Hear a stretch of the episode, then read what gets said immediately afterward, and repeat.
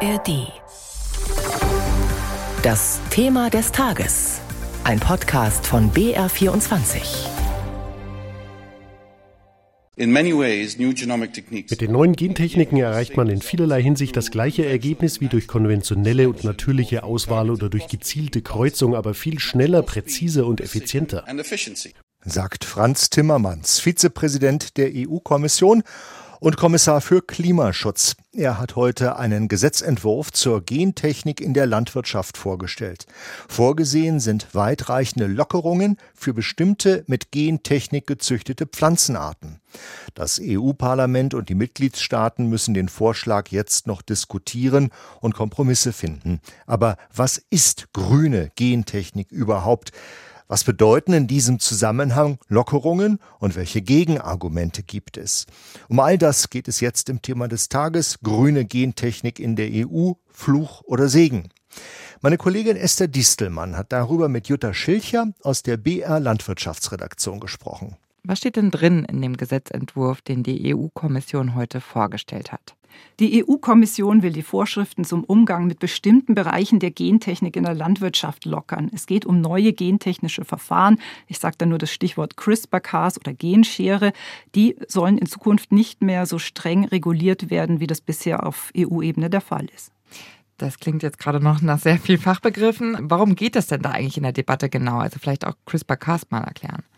Also bei dieser ganzen Debatte um grüne Gentechnik geht es ja erstmal um das Züchten von Pflanzen. Da gibt es traditionelle Wege wie die Kreuzung oder es gibt eben auch neue gentechnische Verfahren, die sollen sehr präzise und kontrolliert Veränderungen am Erbgut ermöglichen. Und da kommt eben CRISPR-Cas oder Genomeditierung, sprich die Genschere ins Spiel. Abgekürzt wird das auch manchmal mit NGT, also neue gentechnische Verfahren. Nach einer EuGH-Entscheidung von 2018 ist aber diese neue Gentechnik genauso streng reguliert wie die traditionelle Gentechnik. Also es muss alles gekennzeichnet werden und das hat bei vielen Forschenden für Unmut gesorgt, weil sie einfach mal nicht so viel forschen konnten, wie sie gerne wollten in Europa, weil ja faktisch hier keine Gentechnik auf dem Acker ankommt und weil überall sonst in der Welt also wesentlich lockere Regeln oder eben einfach gar keine Vorschriften mehr vorhanden sind. Und deswegen hieß es, das ist nicht mehr zeitgemäß, wir müssen da Ausnahmen finden. Und die EU kam jetzt eben zu dieser Regelung, wenn eine Pflanze mit Gentechnik gezüchtet wird und ich kann am Schluss quasi keinen Unterschied mehr feststellen, die hätte auf traditionellem Weg genauso gezüchtet werden können, dann muss die auch nicht mehr gekennzeichnet werden. Diese Kennzeichnungspflicht fällt aber ja nur weg bei arteigenen Organismen, die übertragen wurden. Bei artfremden gilt diese Kennzeichnungspflicht noch, oder? Genau, es bleibt auch eine zweite Kategorie übrig. Also das sind Pflanzen, wo es nach wie vor strengere Vorschriften gibt. Und generell bei diesen neuen Verfahren ist eben der Unterschied, dass ich keine fremden Gene in die Pflanze einschleuse, sondern dass ich in der Pflanze punktuelle Veränderungen vornehme. So kann man es vielleicht einfach ausdrücken. Warum ist denn das Thema jetzt überhaupt so brisant? Weil wir ja in Zeiten des Klimawandels, Trockenheit und so weiter nach Lösungen suchen müssen. Wie können wir trotzdem noch Lebensmittel produzieren, zuverlässig? Sprich, der Fokus richtet sich plötzlich auf Saatgut. So könnte man das nicht schneller züchten, so dass es klimaresistente Sorten gibt. Und die grüne Gentechnik verspricht uns äh, mit den neuen Methoden, dass man Saatgut so züchten kann, dass es schneller geht, dass es präziser geht und dass uns dann eben Sorten zur Verfügung stehen, die vielleicht weniger Dünger brauchen, die weniger gespritzt werden müssen, also wo man weniger Pestizide braucht und die dann auch noch eine wachsende Weltbevölkerung ernähren. Also das ist eines der Hauptargumente für die grüne Gentechnik, für die sich ja viele Forscher aussprechen, auch von der Leopoldina. Ein Befürworter ist Professor Stefan Clemens. Ja, wir haben also diese Riesenherausforderung, von der ich auch immer noch finde, dass wir uns der zu wenig stellen oder die zu wenig realisieren dass wir einfach mehr produzieren müssen. Deutlich mehr, vielleicht 60, 70 Prozent mehr als wir das heute tun. Gleichzeitig nachhaltiger werden, möglichst keinen weiteren Flächenverbrauch. Und das führt einen dann logisch dazu, dass wir nachhaltig intensivieren müssen. Das heißt, wir müssen eigentlich versuchen, auf der gegebenen Fläche oder idealerweise sogar auf weniger Fläche, als wir heute verbrauchen, mehr und hoffentlich auch noch bessere Nahrungsmittel produzieren. Also mehr, besser und nachhaltiger klingt jetzt für mich in meinem Ohr erstmal nach etwas, was wir verfolgen sollten. Was spricht denn da dagegen? Dagegen spricht erstmal die Biolandwirtschaft, die sich da massiv davon bedroht fühlt, weil in der Biolandwirtschaft ist ja Gentechnik nicht erlaubt. Und wenn ich jetzt Pflanzenzüchter bin und mache traditionelle alte Sorten, bringe die in der Biolandwirtschaft auf den Acker.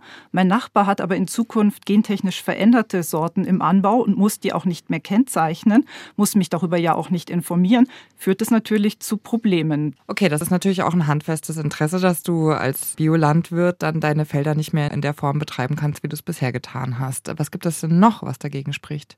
Ja, also deswegen wird die Rückverfolgbarkeit und Kennzeichnung weiter gefordert von sehr vielen Bioanbauverbänden und Umweltverbänden. Und ein Hauptfokus ihrer Kritik ist das Patentrecht, weil die neuen Methoden sind natürlich nicht billig und da steht zu befürchten, dass große internationale Konzerne wie Bayer oder so da die Hauptrolle spielen werden in Zukunft. Warum hat denn die Gentechnik in Deutschland eigentlich so einen schlechten Ruf?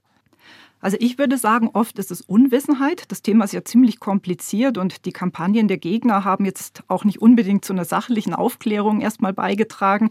Und ein Grund für die Skepsis ist natürlich auch, dass die neuen gentechnischen Verfahren oft mit der alten klassischen Gentechnik gleichgesetzt werden.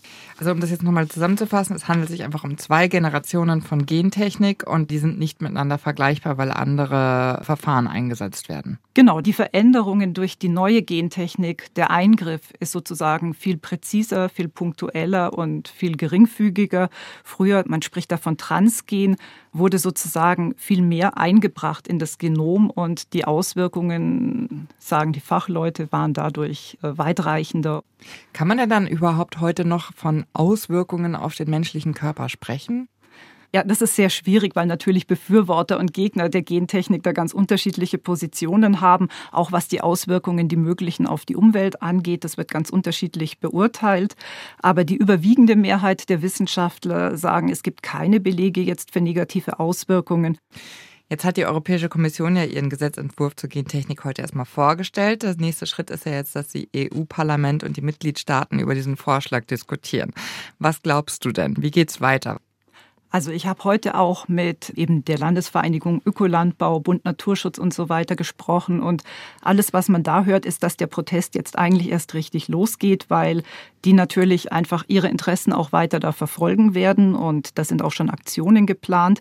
Man möchte, glaube ich, auch die bayerische Staatsregierung da ins Spiel bringen, dass die sich positioniert, weil vorsichtig ausgedrückt die Politik sich bei dem Thema ja bisher sehr bedeckt hält und man jetzt natürlich erwartet, dass da die Parteien eine konkrete Haltung einnehmen. Spannende Frage in diesem Landtagswahljahr. Erstens das und auch auf der Bundesebene, weil die FDP oder das FDP-geführte Wissenschaftsministerium ist ja für die grüne Gentechnik, für die Erleichterungen in der Kennzeichnung und Steffi Lemke, Umweltministerin, ist dagegen. Herr Özdemir als Landwirtschaftsminister hat sich bisher auch sehr bedeckt gehalten. Also da wird es in den nächsten Wochen sicher noch spannend werden, wenn die da alle jetzt Stellung beziehen sollen. Hallo, Johannes Bertou hier vom Radio Feature. Man braucht Zeit, um komplexe Sachverhalte zu durchdringen. Im Radio Feature haben wir diese Zeit. Bei uns hören Sie große Recherchen und aufwendige Produktionen, bei denen immer die Geschichten von Menschen im Mittelpunkt stehen. Das Radiofeature finden Sie in der ARD Audiothek und überall sonst, wo es Podcasts gibt.